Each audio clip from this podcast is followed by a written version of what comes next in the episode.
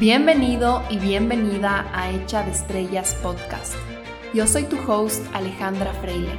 Este es un espacio para hablar de crecimiento personal, salud mental, emociones, relaciones, tu cerebro y muchísimo más. Gracias por estar conmigo aquí hoy. Empecemos. Hola, hola, bienvenidos a otro episodio más de este podcast. Espero que se encuentren bien, que estén teniendo un lindo día, que estén realmente sacándole provecho a su mañana, a su tarde, a su noche, que tengan planes interesantes, eh, motivantes, energizantes para su semana, para el resto de su semana. Espero encontrarles con un muy buen estado mental el día de hoy y si es que no es así, que este episodio, que esta hora que tienen conmigo les pueda aportar de cierta forma a darles un shift mental, a inspirarles, a movilizarles a algo más positivo. Así que nada, ya les decía yo en el episodio número 25, que se llama De adentro hacia afuera y de afuera hacia adentro, que es igual de importante trabajar y sanar nuestro mundo interno que trabajar y sanar nuestro mundo externo. Y como les decía en ese episodio, el factor externo que más influencia tiene en nuestra vida es la gente con la que nos rodeamos.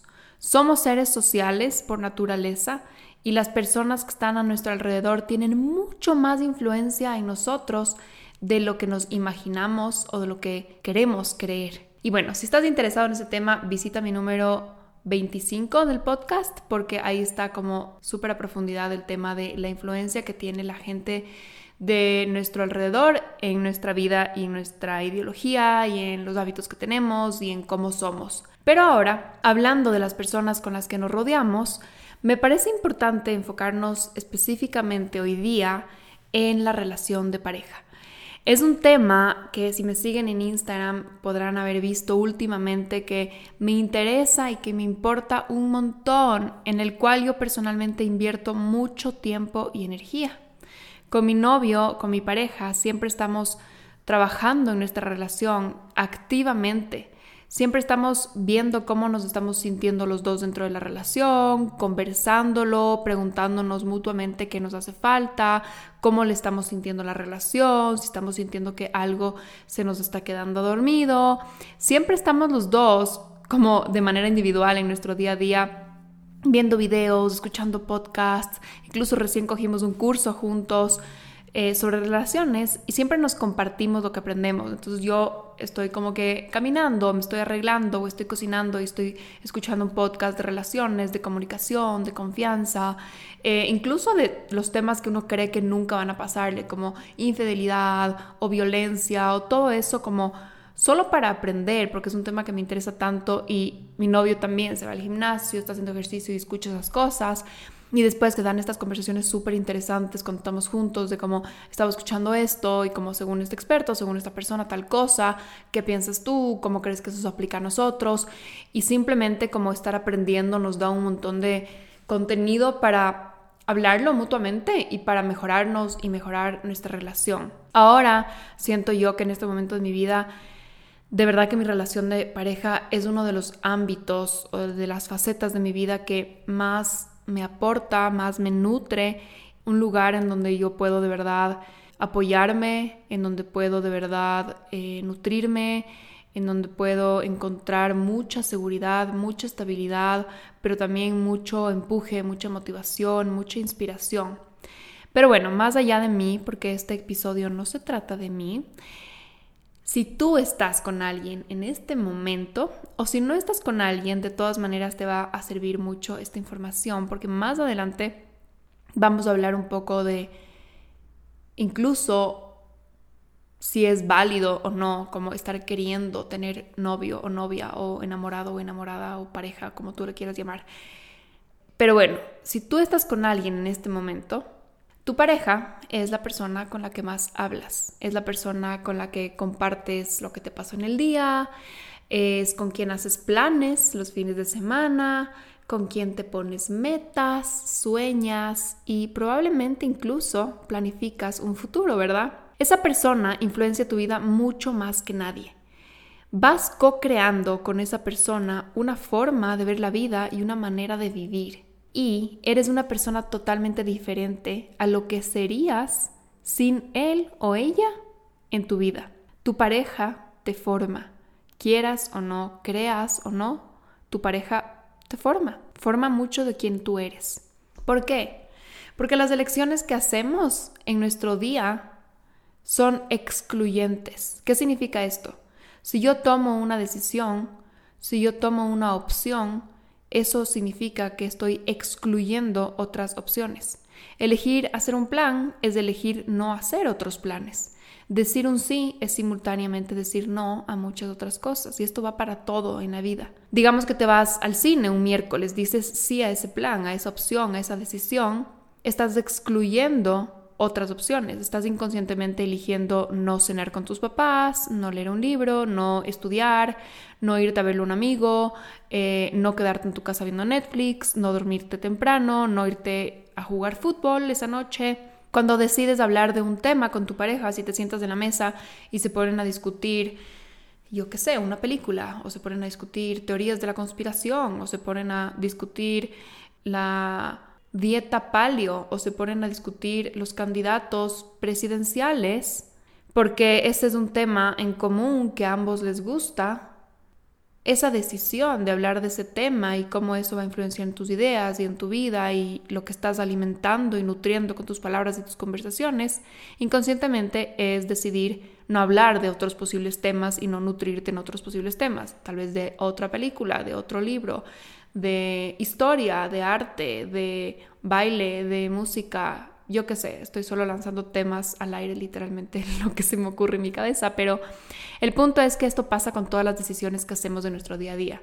No es algo malo, obviamente, porque no podemos ser todo y estar en todas partes y no podemos vivir todas las posibles vidas que existen para nosotros, que es como un infinito gradiente de posibilidades, literalmente como cada decisión que tú tomas solo te sigue dirigiendo a una vida, mientras que tomarías otra se dirige a otra vida. No podemos vivir todas al mismo tiempo, no es algo malo que tú elijas y tengas una opción en tus manos y esa la tomes y que muchas de tus decisiones y tus opciones tengan que ver con tu pareja, no es malo, pero solo es algo de lo que hay que estar conscientes hay que saber que eso está pasando, entonces hay que ser más cuidadosos y más eh, selectivos o más intencionales con las decisiones que sí estamos tomando. No es que como que haya, bueno, voy a hacer esto y solo voy a decir sí a todo o, o, a lo primero que se me ocurra o a lo más fácil, sino es como, ok, no, porque ¿a qué estoy diciéndole no en este momento?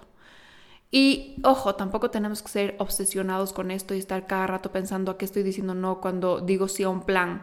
O sea, también tenemos que solo ir con el flow, ¿no es cierto? Y también dejar que la vida nos direccione un poco, pero sí hay que estar conscientes de que esto está ocurriendo y por esa persona, por tu pareja, tomas muchas, pero muchas, pero muchas decisiones. Es por eso que digo que eres una persona diferente a la que serías sin él o ella en tu vida.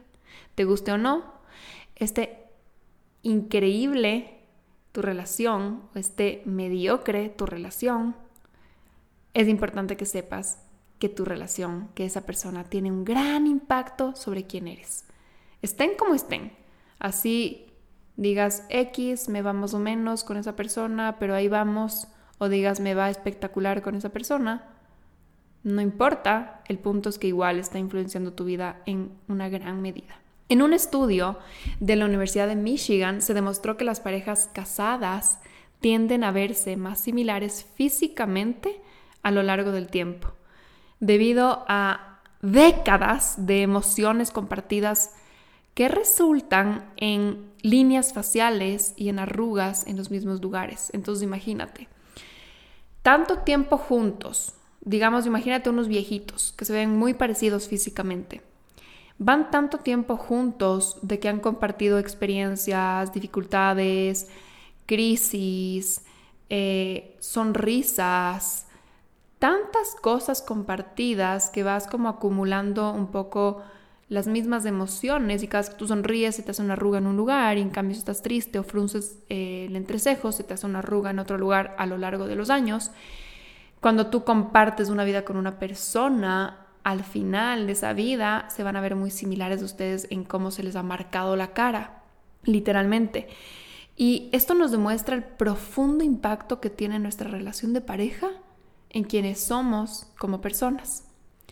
Y hoy en día siempre estamos hablando, ¿verdad? Todo el mundo está hablando, todo el mundo está escuchando podcasts, todo el mundo está queriendo trabajar en sí mismo.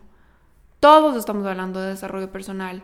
Todos estamos hablando de sanar nuestras historias, de pulir nuestra mente, de mejorarnos, de sacar nuestro mejor potencial, de convertirnos en la mejor versión de nosotros mismos. Estamos hablando de comer saludable, eh, de tener prácticas espirituales como la oración o la meditación. Y también estamos hablando de hacer ejercicio y de entrenarnos profesionalmente y de aprender y de tomar maestrías y cursos y de empujarnos en nuestro crecimiento en todo sentido. Todos estamos hablando de eso.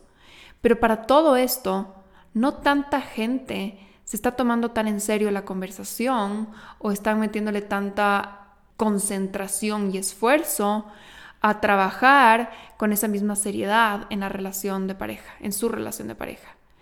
Y tal cual, como si eso fuera otro pilar básico de su vida, que tiene que estar bien para que el resto de cosas esté bien. Y yo personalmente creo que debemos darle la importancia, el tiempo, la inversión y el esfuerzo que se merece. Porque decir que la relación merece mi esfuerzo es decir que yo merezco mi esfuerzo. Porque mientras mejor está mi relación, mejor estoy yo. Mientras más confianza existe con mi novio, más seguridad siento. Mientras mejor nos comunicamos, más vista, más apreciada, más comprendida me siento. Mientras más actuamos como un equipo y como cómplices, más puedo llevar mis virtudes y mis fortalezas a todo su potencial. Mientras más serviciales somos el uno con el otro, más tiempo tenemos los dos para hacer las cosas que nos gustan. Y mientras mejor nos llevamos, más nos divertimos en el día a día y más alegría sentimos y más se nos baja el estrés. Y mientras más trabajamos en la química y en mantener viva la llama, más deseada, más atractiva y más viva me sentiré.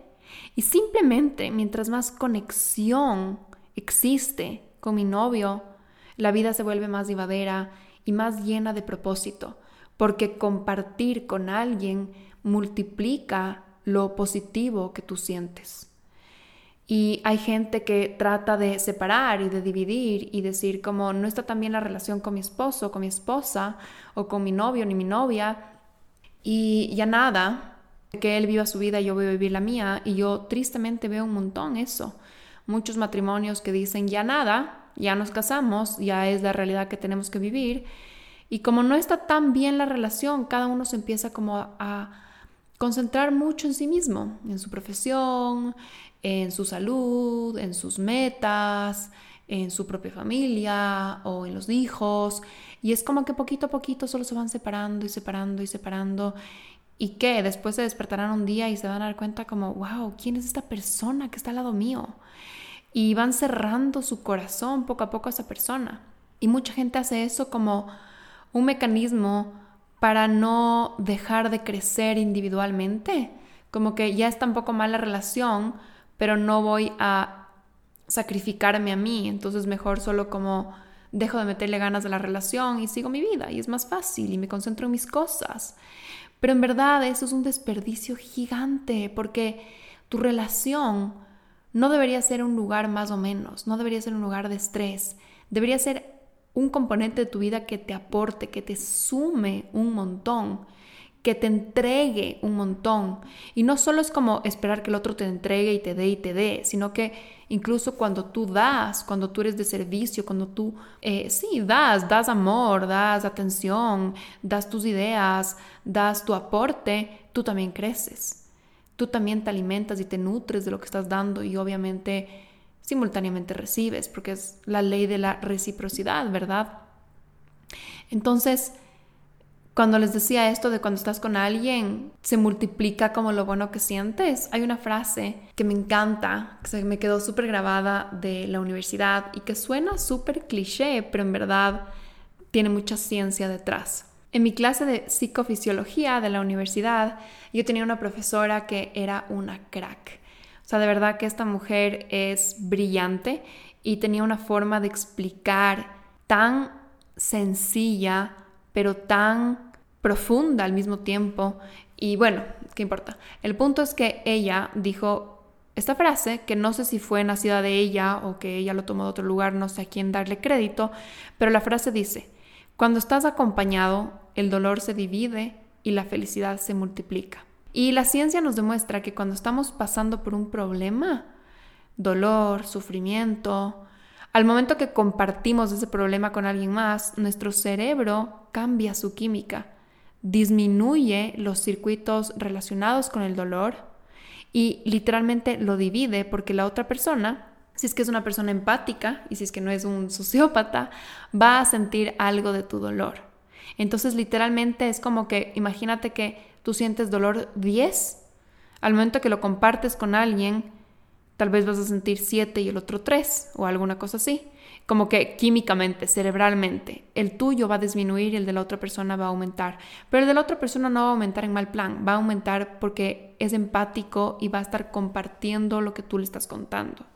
En cambio, cuando compartimos algo bueno que nos pasa, no se nos quita, no se nos baja la química relacionada con el placer, con el entusiasmo, con la emoción, no es que le damos y le entregamos eso a otro, se mantiene intacto en nosotros, pero la otra persona ahora también lo siente, se multiplica. Entonces digamos que yo siento un 10 de entusiasmo y emoción, el rato que yo le cuento a alguien más, no es que yo le tengo que dar 3 y me quedo con 7, sino que literalmente le entrego al otro y yo me quedo con 10 y el otro ahora va a tener tal vez un 5, un 6, un 7 de emoción. O incluso a veces el mío también sube. Yo sentía 10 de emoción y después siento 12 de emoción, porque al compartirlo me entusiasmo más y me emociono más y sube mi alegría.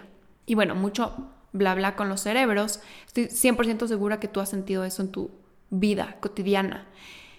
¿Quién no ha sentido que carga el peso del mundo, que tiene una gran pena, tristeza, está con estrés, está con ansiedad, estás con un problema que no sabes cómo resolver, estás angustiadísimo y el rato que le cuentas a tu novio o a tu mamá o a tu mejor amiga o a tu psicóloga, literalmente te sientes tanto mejor.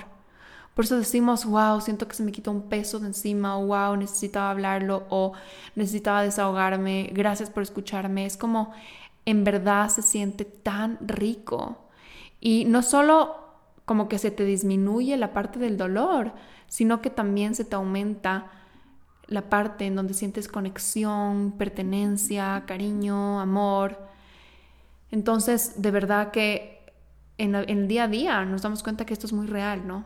¿Y quién no ha sentido, por el otro lado, que cuando te ganas un premio o cuando te sale ese trabajo que tanto querías o cuando te regalan, no sé, un pasaje o te ganas un pasaje o te sale un viaje inesperado o cuando rompes un récord personal, digamos, en cualquier hobby, estás haciendo una cosa chiquita y es como que ese día logras así algo como súper guau para ti y le cuentas a esa persona que amas, le cuentas a tu amiga, le cuentas a tu mamá, le cuentas a tu novio, no sabes lo que pasó, no sabes esta cosa, sientes que literalmente la felicidad se multiplica y la emoción sube. Así que acuérdense, Acompañados, el dolor se divide y la felicidad se multiplica. Así que nada que hacer, estamos hechos como seres sociales y las relaciones son de las experiencias humanas más increíbles y más hermosas. Y en verdad hay mucho esta tendencia ahora a trabajar en uno mismo, en ir para adentro, en respetar su espacio, en el individualismo en todo sentido de la palabra pero yo me he dado cuenta que es en conexión o en interacción con otros en donde uno como que pone a prueba todo eso que ha aprendido internamente. Y es en relaciones en donde uno, de donde uno saca el material para mejorar. No es que yo vivo solito y me aíslo y pienso como, ay, creo que soy una persona egoísta, voy a trabajar en eso. O, ay, creo que soy una persona envidiosa, voy a trabajar en eso. Es como literalmente tenemos que salir, tener interacciones, tener relaciones con el mundo, con las personas, conversaciones, ir a lugares. Tenemos que relacionarnos para después ir a la casa y decir como, wow, creo que soy egoísta, creo que soy envidioso, creo que soy conflictivo, me cuesta tal cosa, creo que soy inseguro. Es en relaciones con otros donde está todo el material de crecimiento personal. Y es en relaciones con otros en donde ponemos a prueba también cuánto hemos mejorado y avanzado y evolucionado, ¿verdad? El aspecto de relaciones es como es el, el gran para qué de nuestra vida. Todos tenemos un propósito, todos, todos, todos tenemos un propósito y estoy segura que más del 95% de los propósitos son en relación con otras personas, son de tener algún impacto con las personas, son de algo que tiene que ver con personas. El propósito de tu vida tiene que ver con personas. Pocos, y digo 95 por no decir 100, porque hay quienes sienten un profundo llamado a, por ejemplo, como, no sé, cuidar la naturaleza y dicen como que no, yo no soy para las personas, yo como que me quiero ir y, y cuidar la naturaleza o alguna cosa así y no, no, no tienen un propósito tan como relacionado con necesariamente interacciones y personas. Pero no, o sea, este 95 que estoy diciendo y este 5 me estoy inventando por si acaso. Solo el punto al que quiero llegar es como nuestro gran para qué en la vida tiene mucho que ver con las relaciones. Entonces, al momento que estamos trabajando en nosotros mismos y trabajando en nuestra vida, tenemos que trabajar en nuestras relaciones y la principal relación de tu vida, usualmente para muchas personas, es su relación de pareja. Estamos creados, estamos construidos, como les decía, como seres sociales. Y más del 70% de nuestra actividad cerebral, y esto sí es verdad, esto no me estoy inventando, tiene que ver con relaciones sociales. Pensando en otras personas, pensando en cosas que te pasaron en relación con ellos, pensando en conversaciones, eh, planeando qué cosas van a pasar con relaciones. Entonces tenemos un montón de procesos cerebrales de comparación, de adaptación, que tienen mucho que ver con relaciones sociales. Y es por eso que yo creo que tenemos que de verdad meterle cabeza, meterle alma, meterle vida, meterle corazón a construir relaciones que nos aporten, que nos saquen lo mejor de nosotros, que nos formen para bien, que nos ayuden a llegar a nuestro potencial. Y nadie llega a su potencial solo. Así como decía antes que la mayor cantidad de personas tienen un propósito relacionado con personas. Todos los seres humanos llegan a su máximo potencial, o si es que eso es posible, porque tal vez eso sea como un ideal, una utopía, no sé si es que alguien de verdad llega a su máximo potencial en vida, pero por lo menos llegar como a un alto potencial de ti mismo, las personas solo llegan a eso con otros, con un equipo, con relaciones a su lado, con personas que les apoyan, con personas que les sujetan, con personas que les enseñan, con mentores, con amigos, con familia. Nadie llega a su potencial solo, siempre hay compañía. Y esas personas que llegan y que ya han llegado, digamos, a, la cima, idealmente también, ¿no? no es, un lugar físico que ya sabes que llega hasta la cima, pero las personas que llegan muy alto quieren festejarlo con alguien. Nadie, llega a un éxito gigante y quiere estar solo y quiere que nadie le moleste y quiere aislarse. Tal vez un ratito sí, pero después la mayor cantidad de gente quiere compartir su felicidad con otros, sus logros, porque ahí está el gran para qué, en relaciones. Entonces hay que trabajar en esa compañía, esa compañía que te va a llevar a tu mejor potencial, hay que trabajar en eso. Hay que trabajarle a ese equipo que es tu pareja, en muchos casos. Para jugar el partido, para correr la mejor carrera de tu vida, tienes que estar acompañado, tienes que tener compañía, tienes que tener ayuda.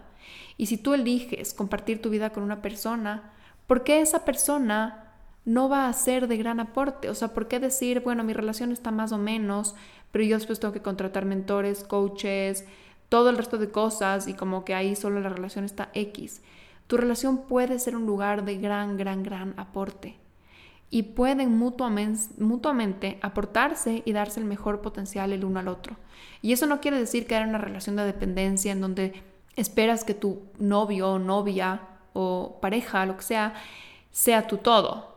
Como decía en el anterior episodio, no esperas que tu pareja sea tu psicólogo, tu coach, tu mentor, tu amiga, tu mamá, tu todo, porque eso es dependencia y eso es irreal y eso solo crea un montón de expectativas que el otro nunca puede cumplir.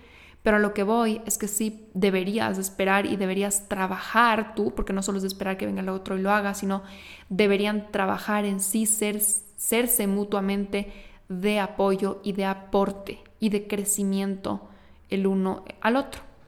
Y bueno, eso es lo que yo creo y eso es de lo que quería hablar hoy día. Hacer este énfasis de que es importantísimo trabajar en tu relación de pareja, tanto así como trabajas en otros ámbitos de tu vida, porque todo se relaciona. Y ya saben ustedes que cuando uno hace ejercicio, uno tiene literalmente un efecto en su productividad y en su concentración y cuando uno come saludable tiene un efecto en la calidad de su sueño y cuando uno duerme bien tiene una calidad eh, tiene un efecto en la calidad de tal vez sus relaciones y cómo va a responder y va a estar más alegre y va a estar mucho mejor emocionalmente y cuando uno trabaja o sea, todo se relaciona, todo se relaciona en tu vida. Y si tú tienes una gran meta en tu vida, por ejemplo, quieres ponerte una empresa y ser exitoso, no solo vas a estar enfocado en la parte profesional, sino en todos tus ámbitos de tu vida porque todos se alimentan entre sí. Entonces no solo puedes dedicarte, por ejemplo, a trabajar, trabajar, trabajar, trabajar, trabajar para tener la mejor carrera y profesión de tu vida, sino que tendrás que trabajar en otras cosas como en tu salud, porque si no trabajas en tu salud no vas a poder trabajar tan bien. O lo que decía antes, en la comida, en el ejercicio, en tus relaciones, en tu comunicación, en tu espiritualidad, para que sientas que hay un propósito y no te quemes en el, proceso. o sea, todo, eh, tenemos claro que todo en la, en la vida se relaciona, entonces en verdad trabajar en tu relación de pareja no solo es para trabajar en tu relación de pareja y para que ese sea un lindo lugar y un lugar de aporte y que pases bien juntos, sino que también eso va a afectar literalmente tu salud física, literalmente tu rendimiento en el trabajo o en los estudios, literalmente tu relación con otras personas. Y esto digo la palabra literalmente porque es así. El momento que tú tienes una buena relación de pareja, los estudios demuestran que tienes índices más bajos de cortisol en tu cuerpo, de estrés en tu cuerpo. Y eso a la larga es evitarte un montón de enfermedades crónicas, es tener una mejor salud también en tu día a día, es poder trabajar mejor, es dormir mejor, es todo. Y también las personas que tienen una buena relación reportan mayores índices de sentirse conectados con un propósito en sus vidas. Eso es tan interesante, qué loco, ¿no? Qué loco como personas que tienen una buena relación de pareja se sienten más conectados con su propósito individual. Y es porque creo yo que poderlo compartir con alguien y poder, como decía, compartir esos logros y ese camino y también las, los fracasos, ¿sabes? O sea, tipo todos los errores del camino y todos los días que te das contra la pared y que no te sale y que es difícil, que eso pasa absolutamente siempre que estás trabajando por una meta. Eso, poderlo compartir con alguien, también se va a dividir el dolor, como hablábamos antes. Entonces va a ser más fácil, más llevadero que tú llegues a tu mejor potencial teniendo con quien compartir tu vida. Y eso no significa tener alguien al lado tuyo, alguien en, en almohada de al lado, alguien con quien convives, no es un roommate, no es lo mismo. Pensar que si ya tienes a alguien ya está listo. Hay que trabajar en esa relación para que esa relación sea lo mejor posible para ti, para él y para los dos y para su potencial. Y creo yo que hoy en día existe un fuerte contraargumento que tal vez se les está cruzando por la cabeza, porque a mí se me estaba cruzando bastante por la cabeza cuando estaba planeando este podcast, que es un poco la duda que tenemos muchos millennials tal vez. Hoy por hoy existe una tendencia más bien liberal que se va inclinando hacia el individualismo como la meta.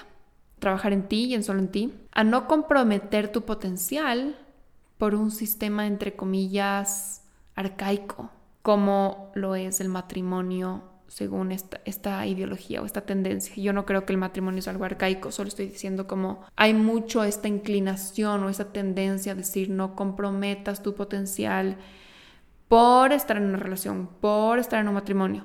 Muchas personas ahora buscan la libertad en absolutamente todo, como si eso fuera la verdadera panacea. Y eso está muy bien. Mi opinión es que ver ese lado del gradiente es necesario para no caer en el otro lado del gradiente, que sería una relación de pareja que te absorbe, en donde comprometes todo lo que eres, en donde sacrificas tus sueños, en donde tú te divorcias de tus ideales, de tus metas, de tu potencial, en donde sientes que necesitas a tu pareja para ser alguien. Entonces sería como el lado más arcaico, por decir de alguna forma, no quiero juzgar nada, pero y por el otro lado del espectro está el liberalismo total, decir como yo solo, no necesito a nadie, eh, tener una pareja es una cosa antigua, una cosa que ya pasó de moda. Yo creo que es necesario tener, por lo menos como conceptualmente, ambas polaridades para poder elegir con conciencia lo que se siente más sano e integrado para ti, para poder elegir ¿qué será que en serio me lleva a mí a una vida plena? ¿Será que yo soy una persona que es más como un este lonely wolf, lone wolf, ¿verdad? Como, como este, esta idea, este arquetipo de una, de, una persona que, que va a hacer las cosas solo, que su camino es solo, que se entrena solo, que no, no quiere tener una familia, que no quiere tener una pareja y que así va a llegar a su máximo potencial porque cree que que estar con alguien es comprometer mucho, que eso es como el, un lado del gradiente, y por el otro lado del gradiente está como pensar o, sacrificar mucho lo que eres por, por la idea de que la pareja o la familia o el matrimonio es lo más importante y lo más sagrado.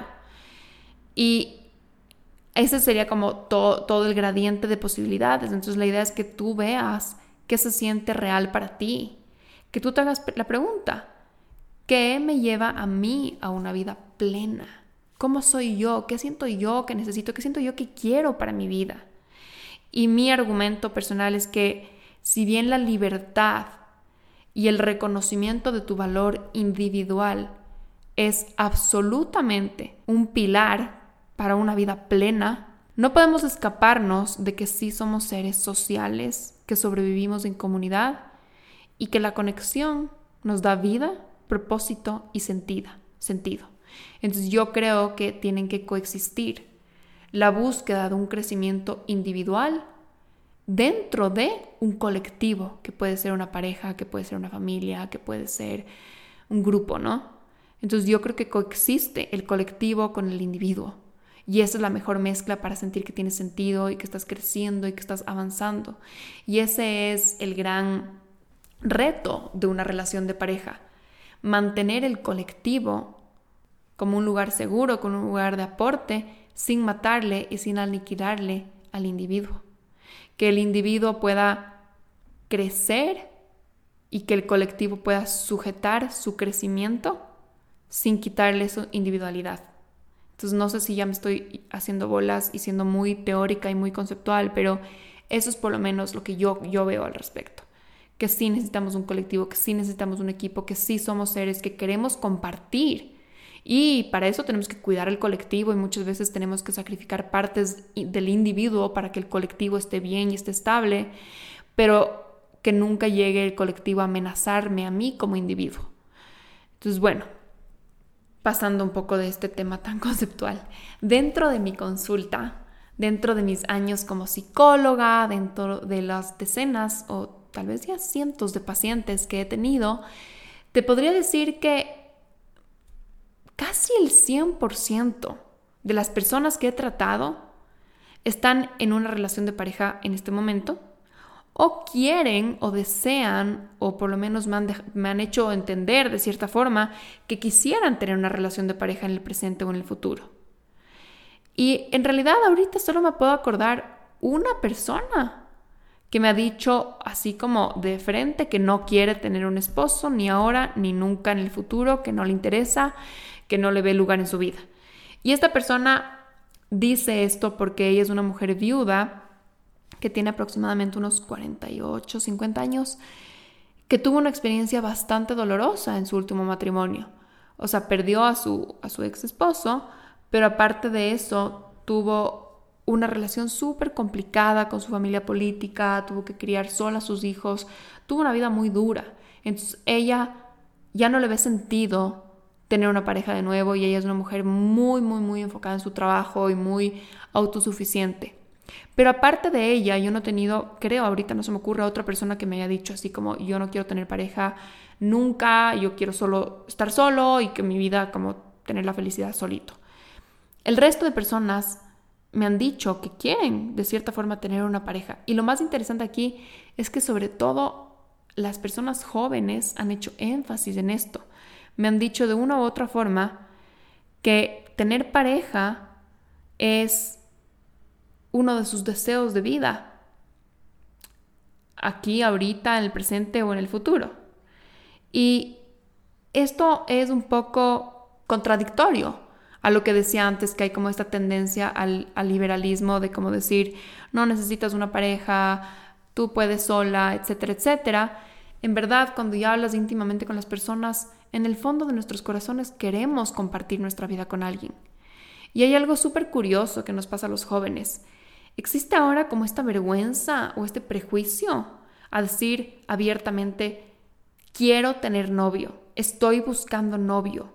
La gente piensa que eso es como ser súper antiguo, ser como dependiente, ser como needy, como necesitado.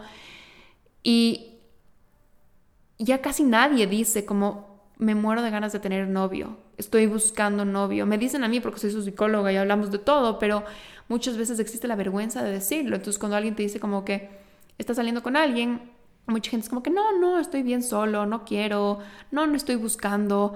Cuando sería perfecto decir no estoy buscando y estoy bien solo, pero muchas veces esa no es la verdad. Muchas veces sí estás buscando y sí quieres. Entonces es súper interesante que ahora es como que se ha cogido esta vergüenza o este rechazo a decir eso. Y también se ha cogido como esta vergüenza a decir abiertamente que estás tomando decisiones o que estás como comprometiendo ciertas cosas por tu pareja. O sea, por ejemplo, a mí me ha pasado que recién me invitaron a una fiesta y mi novio no puede ir porque tiene otra cosa ese día. Y yo le dije a esta persona como, en verdad no creo que quiero ir porque mi novio no va a ir. Y eso es algo que yo antes no decía, porque yo era súper como que no me importa lo que haga mi novio, yo tengo esta vida, soy súper independiente, yo hago lo que yo quiera, yo no comprometo mis cosas. Pero ahora me estoy sincerando mucho más, me siento mucho más íntegra conmigo misma, con mi verdad y trato todos los días de que mis emociones, mis pensamientos y mis palabras estén alineados, estén íntegros. Entonces, esa es la verdad. O sea, yo ahorita, y no va a ser esto para siempre, pero ahorita al menos la fiesta que me invitaron para esta semana, no tenía ganas de ir yo sin él. Y no porque no creo que las mujeres no pueden ir a fiestas solas, no porque soy dependiente de él, simplemente porque no tenía ganas de ir a esa fiesta específica sin él. No tenía ganas. Esa es mi verdad en este momento. Y dije eso y esta otra persona me dijo como que, ay, pero vamos, o sea, sí puedes ir sola, o sea, ni que te tuvieras que ir con él a todo lado. Y yo es como, no, no me tengo que ir con él a todo lado. Me he ido a mil fiestas sin él. Él se ha ido a mil fiestas sin mí y tenemos un montón de libertad en nuestra relación en ese aspecto. Pero también hay momentos en que no quieres hacer cosas solo y sí puedes decirlo. No significa que ya eres una persona arcaica, dependiente a la antigua, eh, machista, no sé. El punto es que ¿por qué tenemos vergüenza ahora los jóvenes de sincerarnos en que sí nos importa tener una pareja. Creo que se ha cogido como este rechazo a tal vez lo que hemos visto en unas generaciones más antiguas, como que de nuestros abuelos, de nuestros papás, que sacrificaron tanto por la pareja y había tanto esta importancia de que estés con alguien y todo ese tema, que muchos ahora son como que no, yo puedo solo, yo hago todo solo, como en ese rechazo, pero yo creo que ok, está bien saber que podemos hacer las cosas solos, está bien tratar y, fortalecernos mucho individualmente, pero también decir cuando queremos hacer las cosas en pareja y sincerarnos con nuestros deseos. Claro que hoy día somos más liberales, somos más tolerantes, somos más individualistas en muchísimas cosas, pero algo que aún queremos, por lo menos yo he visto en mi consulta y lo he visto en un montón de estudios que he estado leyendo últimamente, algo que aún queremos los seres humanos es tener con quién compartir nuestra vida. Eso aún nos ha disuelto, eso aún sigue siendo un real deseo en la mayor cantidad de personas. Y muchas veces en verdad tenemos que romper sistemas o rechazar sistemas para poder construir nuevos sistemas. Y eso creo que está pasando mucho con todo el tema como de pareja y de matrimonio, como que le cogimos un montón de rechazo y quisimos como romper ese sistema pero no para como irnos al otro puesto necesariamente, solo es para construir un sistema más sano. Y eso pasa en absolutamente todas las crisis eh, sociopolíticas, se podría decir, de la humanidad. O sea, se rompe un sistema y se construye otro, pero sobre esos cimientos. Casi nunca es como todo lo opuesto. Normalmente cuando estás en todo lo opuesto es como la, rebeldía, es como las, en los partidos políticos las polaridades, pero después lo que sobrevive siempre es como el nuevo sistema que es un, constructo compartido. Entonces, por ejemplo, hemos visto esta tendencia eh, de, de, las mujeres de ahora tomar su soltería como una etapa de autodescubrimiento, de enfoque y de crecimiento profesional, de diversión y de libertad en cierta forma. Y eso claro que es totalmente necesario en contraposición a lo que antes no era una posibilidad para la mujer. Ni siquiera literalmente era una opción para la mujer. Y en los hombres igual, muchos ahora, hoy en día, prefieren enfocarse en el trabajo, en sus experiencias de vida, antes de establecerse con su pareja. Cosas que antes ni siquiera se podían concebir, era como solo te casabas y ya, y punto. Entonces ahora existe toda esta posibilidad de autodescubrimiento, de enfoque, de crecimiento personal, de diversión, de libertad en hombres y mujeres, porque estamos creando este nuevo sistema. En una época hubo como este rechazo a todo el sistema, pero ahora creo que solo estamos creando un nuevo sistema, que es el nuevo paradigma de las relaciones, que es lo que decía antes, como, ok, sí somos seres de un colectivo y sí queremos tener pareja, pero también queremos ser individuos, no queremos que el colectivo le ahogue y le mate al individuo. Entonces yo veo que ahora hay más balance en, en general. Y es súper interesante, estaba leyendo un estudio que decía que desde 1850 hasta 1960 el matrimonio era como un requisito de vida para la estabilidad, la seguridad y la aceptación social.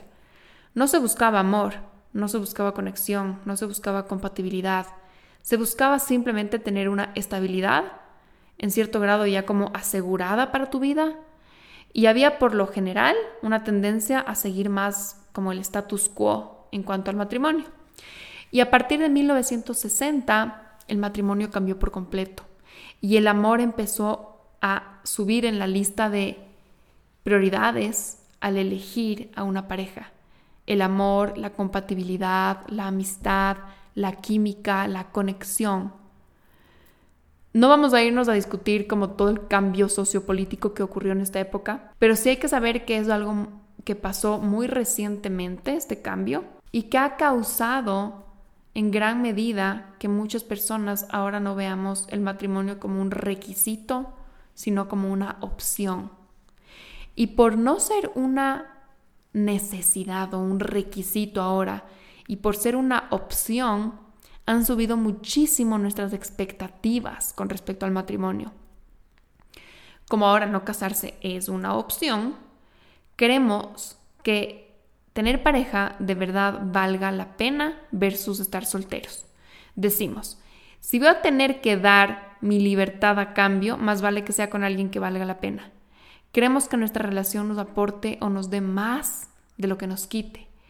Y esto es una forma de pensar que en verdad antes no existía, o sea, no, no podían ni siquiera concebir la persona, literalmente no registraban esto. Antes solo te casabas y punto. Y la gente que no se casaba, digo que no era una opción, porque en verdad la pasaba muy, muy, muy duro económica y socialmente. Algo que ahora no pasa. Ahora estar solos no es algo tan malo. En realidad es fácil llegar a ser independiente hoy en día para hombres y mujeres. Puedes vivir sola, puedes mantenerte, puedes estar a salvo de peligro, puedes tener un buen trabajo, puedes tener una red de amigos muy cercana. Tienes el mundo a tu disposición. Incluso podrías adoptar un hijo. O sea, puedes hacer tu vida sola o solo. Entonces, dado que ahora en verdad es una opción casarte o estar con alguien, no una necesidad, se han subido muchísimo las expectativas con respecto a estar con alguien. Queremos, como les decía, que sea algo que de verdad valga la pena. Ya no es una necesidad, no es que ya consigo marido y listo, sino es ahora quiero estar con alguien que tenga todas estas expectativas Y cuando las expectativas suben, mucha gente ahora quiere que su pareja le ayude a autorrealizarse. Muchas personas quieren que sus parejas les llenen todas sus necesidades, sobre todo las necesidades no satisfechas en el pasado.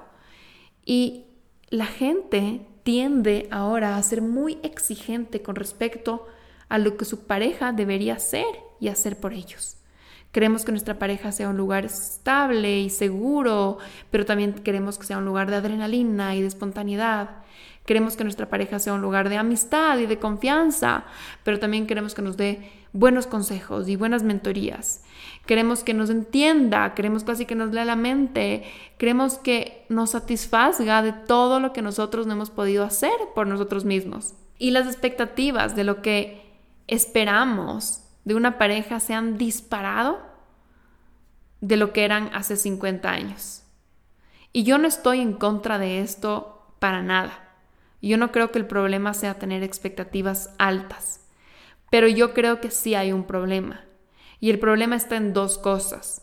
Número uno, es tener expectativas altas sin querer mover un dedo, es decir, esperar que llegue alguien a hacer todo eso por mí sin yo prepararme y entrenarme para hacer eso para alguien más, es decir, esperar que llegue la persona ideal, esa persona que va a tener todo y va a hacer todo para ti mismo, pero tú no estás haciendo nada para hacer eso por otra persona o por ti mismo. Y número dos, tener expectativas altas desde un lugar de víctima. Esperar que llegue una persona a solucionar tu vida. Cosas que ni tú mismo tal vez has podido solucionar para ti. Así que esos sí son dos problemas. No mover un dedo no entrenarte a ti mismo, no prepararte a ti mismo para ser esa persona dentro de una relación. Y número dos, quedarte en un lugar de víctima de que ojalá que llegue alguien a solucionarme mi vida. Así que tienes dos opciones de solución. La una, la fácil, es bajar las expectativas, que yo creo que no es el camino más motivante, no es el camino más expansivo que hay. No recomendaría esta opción, pero es una opción. Y dos, trabajar en ti, pulirte y llevarte a un nivel en donde tú cumplas esas expectativas que tienes, en donde tú te entrenes y te alistes a construir con alguien esa relación de aporte mutuo, así como trabajar en tus dolores, tus creencias limitantes, tus carencias de la infancia, para no proyectar todo eso a tu pareja desde una mentalidad de víctima. Porque yo creo que cuando queremos algo tan espectacular, cuando tenemos la barra de las expectativas tan alta, no debemos bajarla. Debemos nosotros subir a ella. Te voy a repetir esto porque me parece que es súper importante. Cuando tenemos la vara de las expectativas tan alta, no debemos bajarla. Debemos nosotros subir a ella. No achiques tu visión. Crece tú no disminuyas tus expectativas o tus sueños. Crece tú. Y hoy tenemos más que nunca recursos para crecer, para convertirnos en las personas que lleguen a esa vara de expectativas que hemos puesto, para llegar a estar ese nivel, para llegar a encontrarnos con una persona y poder construir la relación de nuestros sueños. Porque decimos a veces, ojalá que llegue la persona ideal para mí, ojalá que me llegue el hombre ideal, ojalá que me llegue la mujer ideal. Pero muchas veces te llega la persona ideal, pero tú no estás listo. Tú no has, no te has entrenado, no te has pulido, no has practicado todo lo que se necesita practicar para construir una relación y para lo que involucra estar en una relación. Entonces, sueña con cosas gigantes y cree y ten la confianza que va a llegar la persona ideal para ti. Pero simultáneamente entrénate para estar listo para cuando llegue esa persona ideal. Es como decir, yo sueño con ser, eh, yo qué sé, CEO de Google. Entonces, imagínate que mañana vienen y te dan una carta y te dicen, queremos que se presente usted a las entrevistas para ser CEO de Google. Llegó a ti el trabajo ideal, que tanto soñabas, pero si tú no te has entrenado, no vas a pasar esas pruebas de esa entrevista. Es igualito, imagínate que te llega la carta, imagínate que te llega a tu puerta el hombre o la mujer ideal. Listo, increíble, atrajiste a esa persona. pero ¿estabas tú entrenándote y convirtiendo en el tú ideal? O sea, en, en tu mejor versión. ¿Estabas tú preparándote para poder construir con esa persona ideal y entre comillas perfecta para ti la relación? Entonces ahí te dejo esa pregunta. Y cuando les digo ideal, es algo importante como saber que obviamente el ideal no es sinónimo de perfecto. O sea, para mí una persona ideal, tal vez de una persona que sea respetuosa, que sea ambiciosa, eh, que sea chistosa, que sea deportista, que tenga un estilo de vida saludable, tal vez yo digo, wow, eso es ideal para mí. Pero no estoy diciendo es una persona perfecta, porque la perfección no existe. Y si yo estoy esperando la perfección, yo voy a estar constantemente exigiéndole a mi pareja un montón de cosas que esa persona no es. Entonces, cuando digo ideal, me refiero a que sea la persona compatible contigo, que tenga química contigo, que tenga factores en común contigo. Tal vez esa es la persona ideal.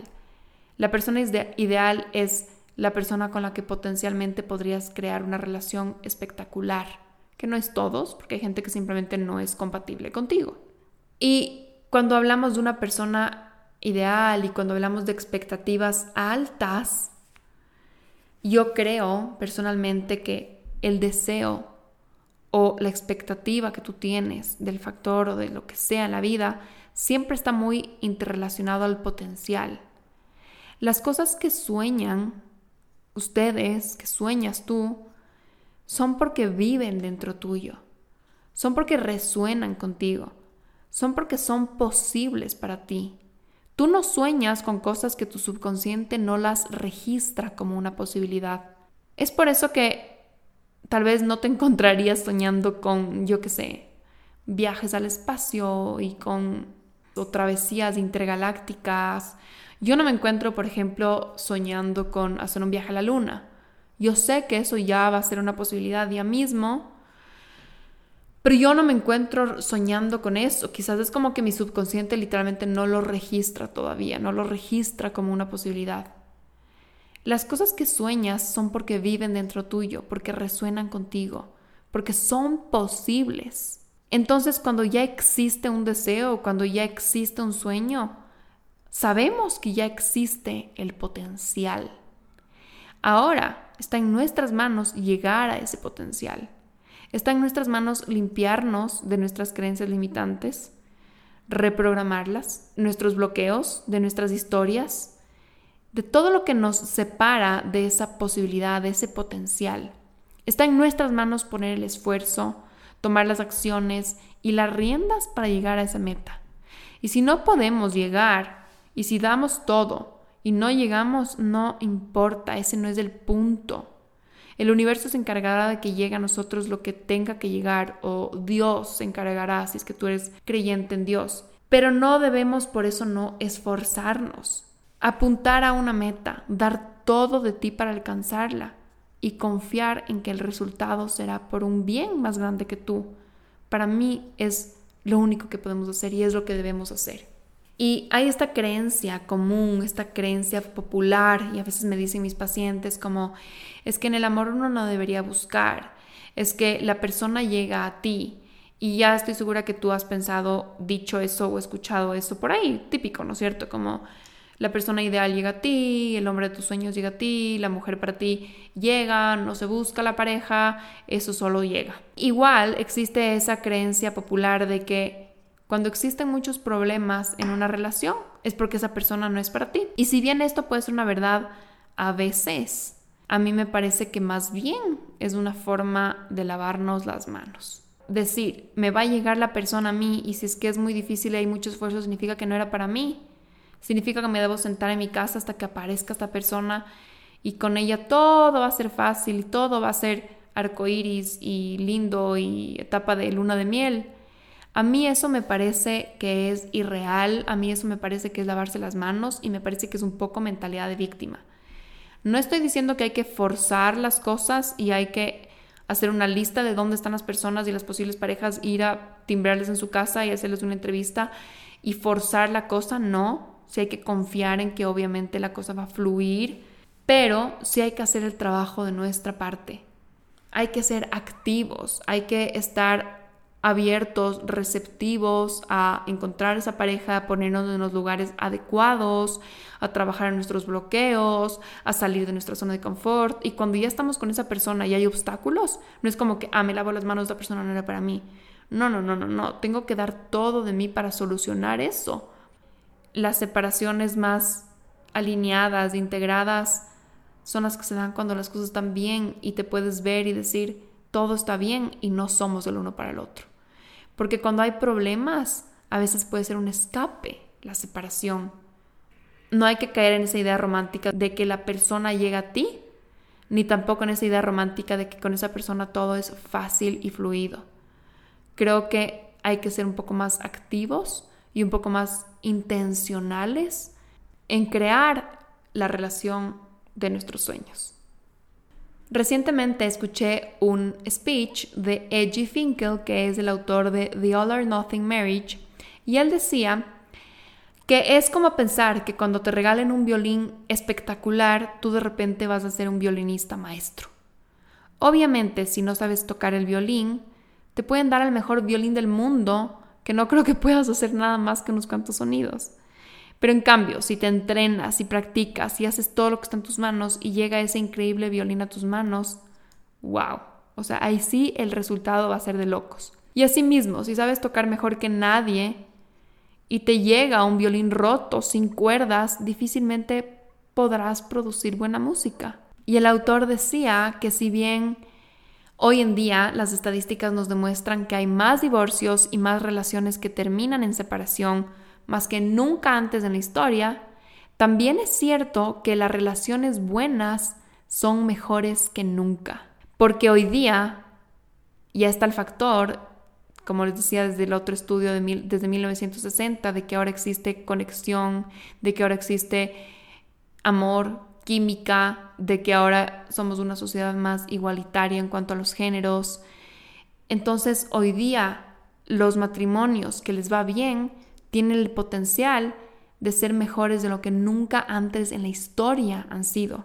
Y estoy segura que tú quieres ser de esas personas que quiere estar en ese grupo, en el grupo de las mejores relaciones de pareja de la historia. Y si estás soltera, es un excelente momento para trabajar en las habilidades que vas a necesitar dentro de una relación de pareja. Ya vamos a ver eso en un momento. Pero si estás en una pareja, también es un excelente momento para empezar a invertirle tiempo, esfuerzo, dinero, para que sea un plano de tu vida que te eleve y que te aporte.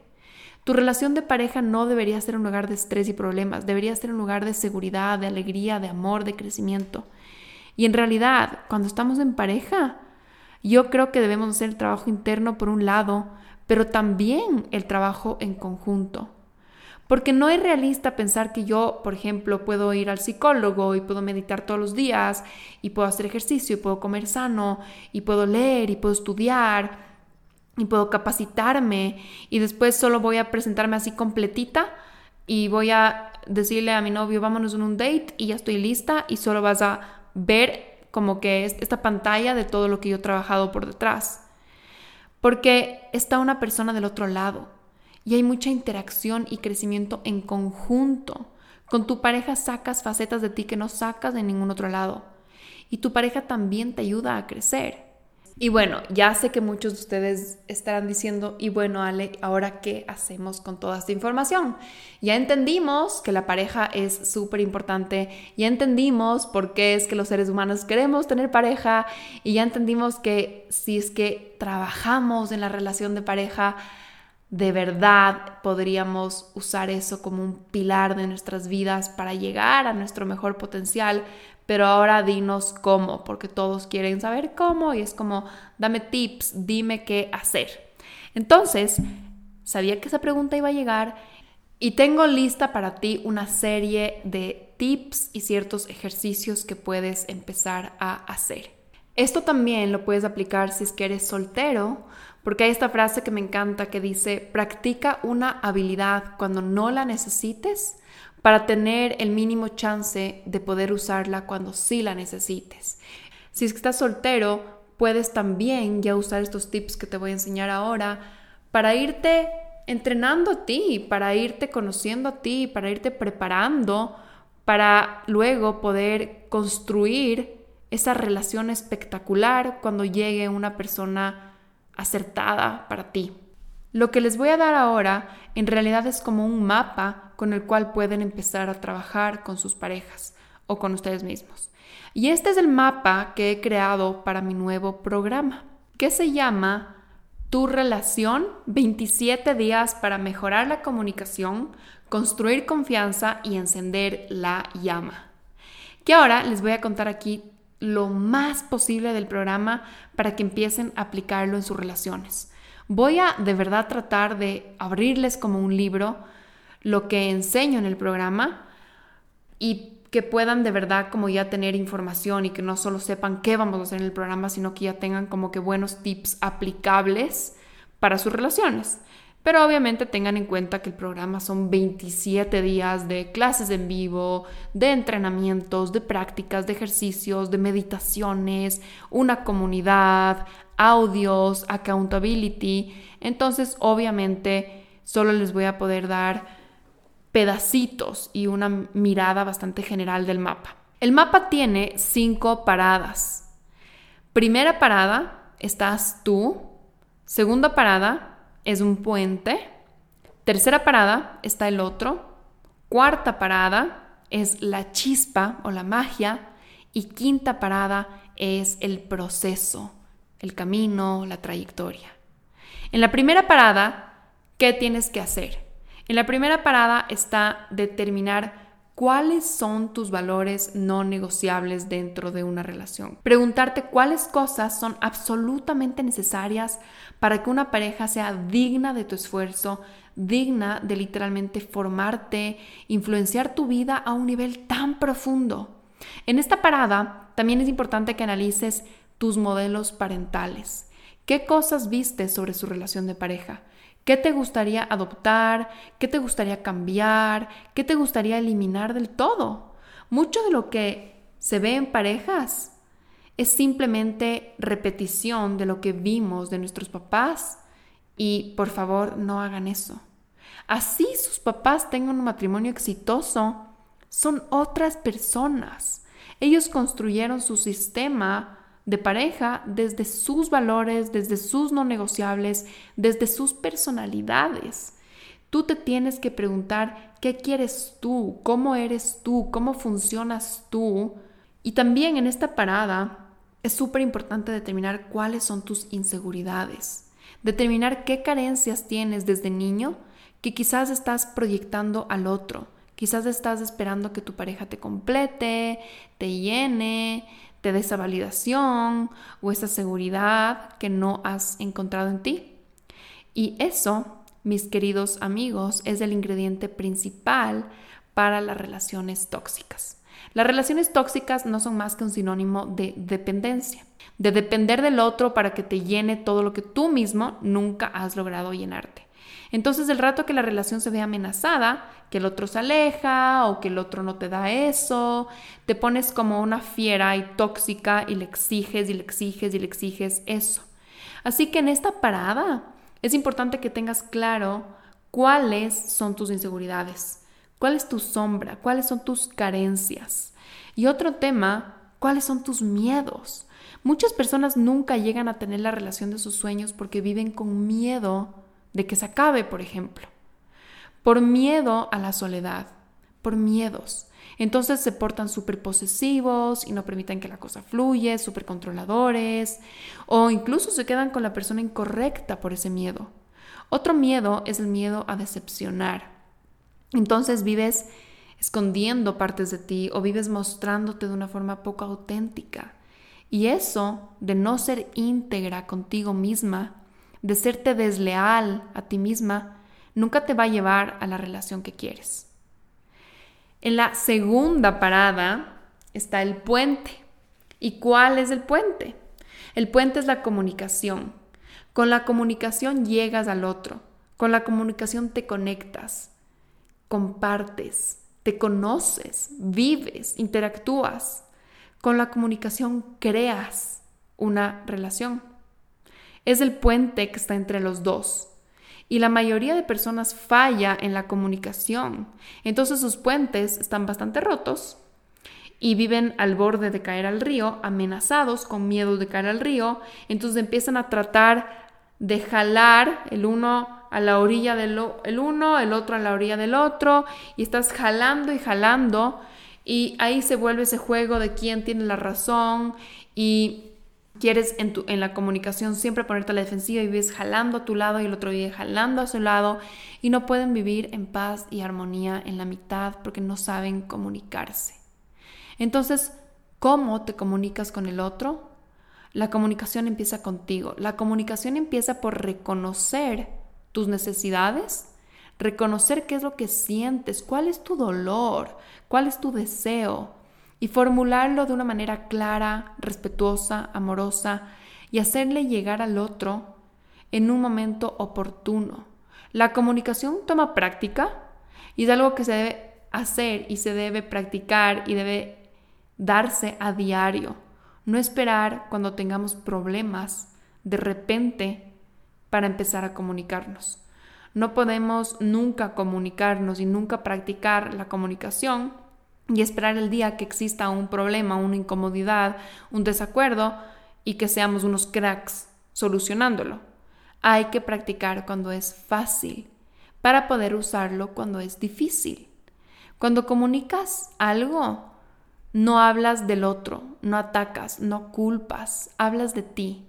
Le cuentas al otro cómo te sientes tú sobre una situación y no le culpas por la situación. Y bueno, hay muchas otras estrategias importantes para comunicar conscientemente, para no ser pasivo y luego explotar o para no ser agresivo e hiriente.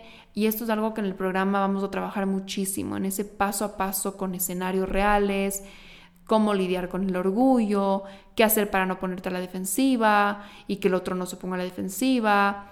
Tenemos actividades para practicar cómo poner límites, cuándo ponerlos, cómo reconocer nuestras necesidades y cómo decirlas. Y en esta parada también vamos a trabajar en el tema de la confianza, en cómo construirla, cómo fortalecerla y cómo reconstruirla cuando se ha quebrado. También tenemos un módulo del perdón, un módulo del resentimiento, es una parada muy completa. Este, el puente creo que es una de las partes más importantes, porque al final una relación es un puente, ¿verdad? Es un puente entre dos personas. La tercera parada es el otro. ¿Te has preguntado quién es el otro? Si le conoces de verdad. ¿Sabes cuáles son sus sueños? ¿Sabes cuáles son sus miedos? ¿Cuáles son sus necesidades? A veces estamos tan enfocados en nosotros, en, nuestras necesidades, en nuestras expectativas, que nos olvidamos que lo más llenador, lo que más conecta es dar amor, es ser de servicio, es atender a otra persona de una manera desinteresada. Es permitirte darle sin orgullo, sin esperar nada a cambio, a pesar de que te haya lastimado, a pesar de que él no te haya dado. Entonces en esta parada en el programa trabajamos en esto del selfless love. Incluso vamos a tener un día una clase con una masajista que nos va a enseñar cómo dar masajes, porque es este tema de hacer algo por el otro que paradójicamente te va a terminar dando a ti tanto más. Entonces, como pueden ver, tenemos un montón de actividades divertidas, diferentes, que vamos a ir aplicando para que te des cuenta que no todo es teoría, no todo es como que, ah, sí, le tengo que dar al otro, tengo que hacer el servicio, sino es como, no, en cosas prácticas, en cosas divertidas, en cosas deliciosas, como un masaje, también se se crea esa conexión y se va fortaleciendo la relación. En la cuarta parada está la magia, está la chispa, lo que todos quieren tener, lo que todos piensan que es el 100% de la relación y que después cuando se apaga piensan que la relación se acabó.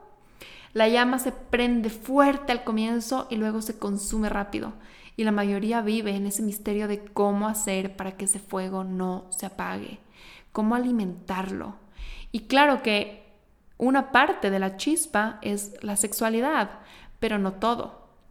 La calidad de tu vida sexual es un síntoma de muchas otras cosas, como la confianza, como la comunicación, como la seguridad, como la novedad. Y en esta última, la novedad ya te podría dar este tip para que la empieces a aplicar.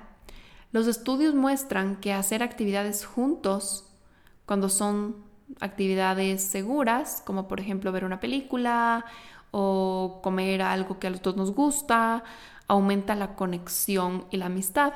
Pero cuando hacemos actividades juntos diferentes, incluso con un pequeño grado de riesgo, se aumenta el deseo sexual. Las actividades seguras o las actividades de calidad aumentan la conexión, pero las actividades novedosas aumentan el deseo sexual. Entonces, hacer actividades distintas a las cuales no estás acostumbrado, que te sacan de tu zona de confort y que crean o causan adrenalina adentro tuyo y adentro de tu pareja, aumentan la atracción entre ustedes.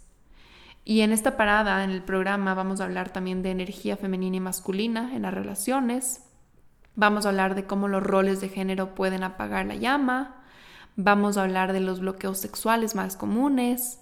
Y vamos a hablar de un gran espectro de exploración en la sexualidad que les puede devolver la novedad, la curiosidad y el deseo del uno por el otro. También vamos a hablar de los lenguajes del amor, de los símbolos del amor y de todo lo que va dentro de la chispa, de la llama y cómo mantenerla viva. Y en la quinta y, última parada está el proceso.